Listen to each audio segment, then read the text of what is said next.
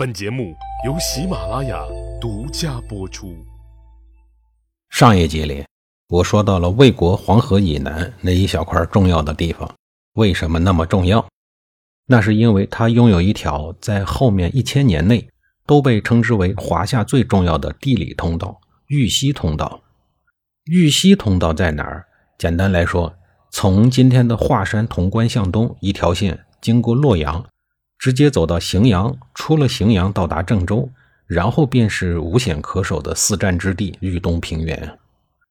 魏国的这四大块地域将在很长的一段时间内左右着中华大地的兴衰。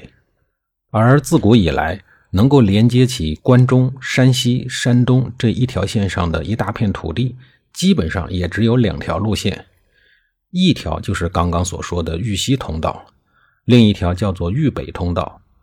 由今天陕西大荔东渡黄河，沿中条山北路东行，穿过太行山南路与黄河北岸的狭长走廊，进入济南平原。无论你多牛，想从东边到西边，或者从西边到东边，您只能走这两条道。为什么呀？别的路不是不能走，而是你如果走的话，大概率是还没有走到目的地，你就饿死了，或者是摔死了，或者是淹死了。反正难以得善终。今天的高速公路遍地都是，当年的路那可是难走啊！当年一旦遇上了山川大泽，就基本断交了。几万人的部队就更加不能走不好走的路。我们总以为军队很牛是吧？振臂一呼，成千上万，大军一过，寸草不生。但实际上，军队很脆弱，军粮、士气、疾病。阴雨等因素都会影响到战斗力，甚至会出现哗变、叛逃。古代战争中，行军途中的非战斗减员通常是大于战斗减员的。我们看一看今天的中国地图，各种各样的交通线基本上已经画满了，从南到北，从东到西，有好多种走法。如果您开车开得狠的话，一天一千多公里就开出去了。从北京到西安，从北京到南京，基本上一天的功夫。但是在两千多年以前，可选择的可不多。我们中华大地看着非常大，但是除了东北平原、华北平原、关中平原这三块地儿是平的以外，剩下的路况基本上就没省心的。长江中下游平原虽然也是平原，但是水网纵横，到处都是江河湖泊。路况同样是到了三国以后才渐渐改善的。战国时代的主要战场基本上就是在华北平原与关中平原展开的，剩下的东北和南方还没有走到历史舞台的中央，他们还有至少五百年的后场时间，跟孙悟空的刑期一样长。秦国在关中平原做梦都想打通进入华北平原的通道，折腾了好几百年也没成功。在华北平原的西面，一道太行山拔地而起，然后整个山西地区就是千沟万壑的模样。一面是关中平原，一面是华北中原，绵延了近一千里的太行山只有两条主要的通道：豫北通道和豫西通道。话说当年抗日敌后根据地，为什么山西打得好啊？为什么李云龙这么牛啊？因为黄土高坡，千沟万壑嘛。你日本人的机械化部队虽然先进，但是你根本就铺不开。你打一枪，我就躲山里了。塔利班让美国人头疼，也是在于此。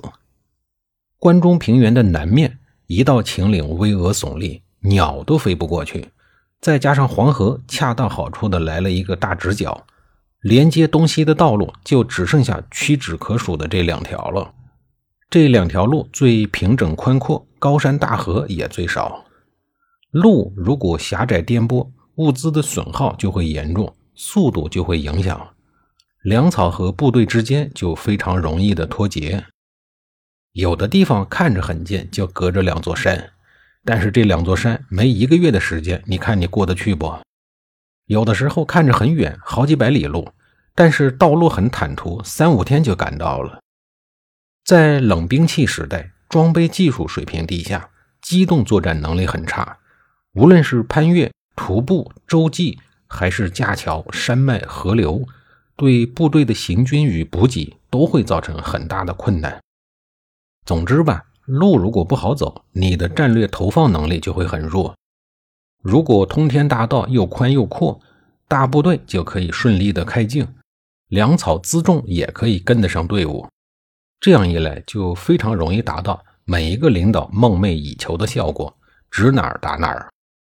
陕西和山西之间最大的天险就是黄河。黄河看起来很长，但不是每一个点都可以作为渡口进行突破的。整个山西与陕西的黄河西线从天而降，力冲万军。著名的虎口之险，飞鸟都罕见。比如黄河在禹门口，也就是陕西韩城段，猛出峡谷，一展数十里之宽，如海如潮，流向深浅莫测。自古至今，就是军渡之大忌。在当时。整个黄河西线靠谱的、适合大部队过河的渡口，只有金浦渡，也就是陕西大荔县的境内。黄河虽然是我们中华民族的母亲河，但是我们母亲的脾气却一直不太好。大家还记得黄河大合唱吧？风在吼，马在叫，黄河在咆哮。这不仅仅是形容我们当时愤怒的民族抗日热情，而是黄河真的在咆哮啊！当年国力强弱悬殊的很，抗战的时候，小日本的飞机、轮船、坦克齐上阵，使出了吃奶的劲，也很难打进陕西。就是因为黄河西线的天险实在是名不虚传。秦岭这一条山脉绵延了一千五百多公里，它的巍峨伟岸，牛到了一座山脉的南北两边就是两种气候。秦岭、淮河也成为了我国南北气候的分界线。